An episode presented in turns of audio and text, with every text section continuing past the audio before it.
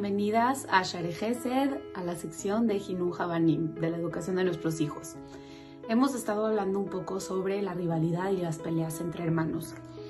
Y les quiero decir que, claro que hablando de eso, claro que entendemos de eso, sabemos perfecto qué tenemos que hacer.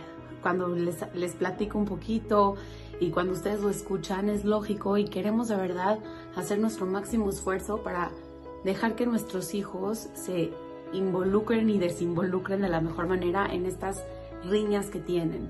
Sin embargo, hay muchas veces que por más que intentamos y que por más nos esforzamos, nuestros hijos van a pelear y nosotros vamos a tener una interacción ahí de alguna manera y a veces nos podemos llegar a arrepentir o a veces al revés, nuestra interacción funcionó.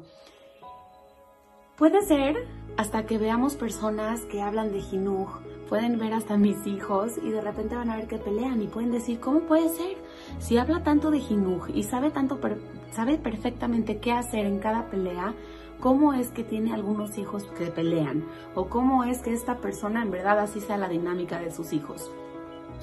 Y es justamente este punto donde les quiero recalcar que por más habilidades y por más que consejos que todos sepamos y queremos aplicar, esto es parte del ser humano, es parte de nuestro comportamiento y es normal esta interacción que tenemos como, como personas, el hecho de compararse, el hecho de discutir, el hecho de tener esta, estas diferencias entre uno y otro es normal. Lo que tenemos que aprender a controlar nosotros es qué tanto necesitan de mi interacción o cómo yo reacciono. Entonces, puede ser que si veamos a los hijos de los que nos dan las pláticas de Jinuj llegar a pelear porque es comportamiento normal. Pero ¿cómo vemos a la persona del Jinuj reaccionar? ¿Y qué creen? A veces hasta yo misma llego a explotar en alguna situación. ¿Y por qué? Tal vez estaba muy cansada, tal vez tenía hambre. Yo misma como persona tengo que entender qué es lo que está pasando conmigo para saber qué es lo que me está desquiciando a mí de la pelea y cómo yo interacciono con esa situación. Y si no me gusta esa interacción que yo tuve con, la, con el conflicto, ah, entonces es algo que tengo que aprender para la próxima vez que suceda. Saber, y les voy a dar el tip de esta semana, que cuando nuestros hijos lleguen a pelear y se está saliendo de control o al revés, algo nos funcionó, aprovechemos en vez de intervenir tanto, saquemos un cuaderno y anotemos qué nos funcionó o anotemos qué es lo que está sucediendo, qué es lo que hizo detonar esta actitud de mi hijo, qué es lo que hizo que mi otro hijo reaccione de esta forma, qué hice yo para intervenir, intervine o no intervine, solucioné o empeoré.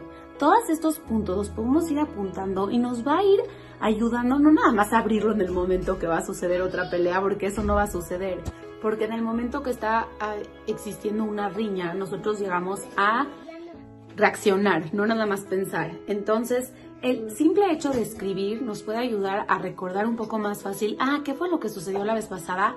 Ya me acordé que escribí. Y eso nos puede ayudar a saber qué podemos hacer y qué no debemos de hacer. Y poco a poco vamos a ir conociendo un poquito más las reacciones de nuestros hijos y nuestras propias reacciones. En verdad, subir la voz y gritar nos funcionó o no nos funcionó. Tal vez para alguna cosa en específica sí puede funcionar, pero también tenemos que pensar a largo plazo. ¿Es algo que voy a solucionar nada más por esta vez y va a volver a suceder? ¿O es algo que con trabajo arduo y poco a poco vamos a ir trabajando? Pensémoslo. Nos vemos la próxima.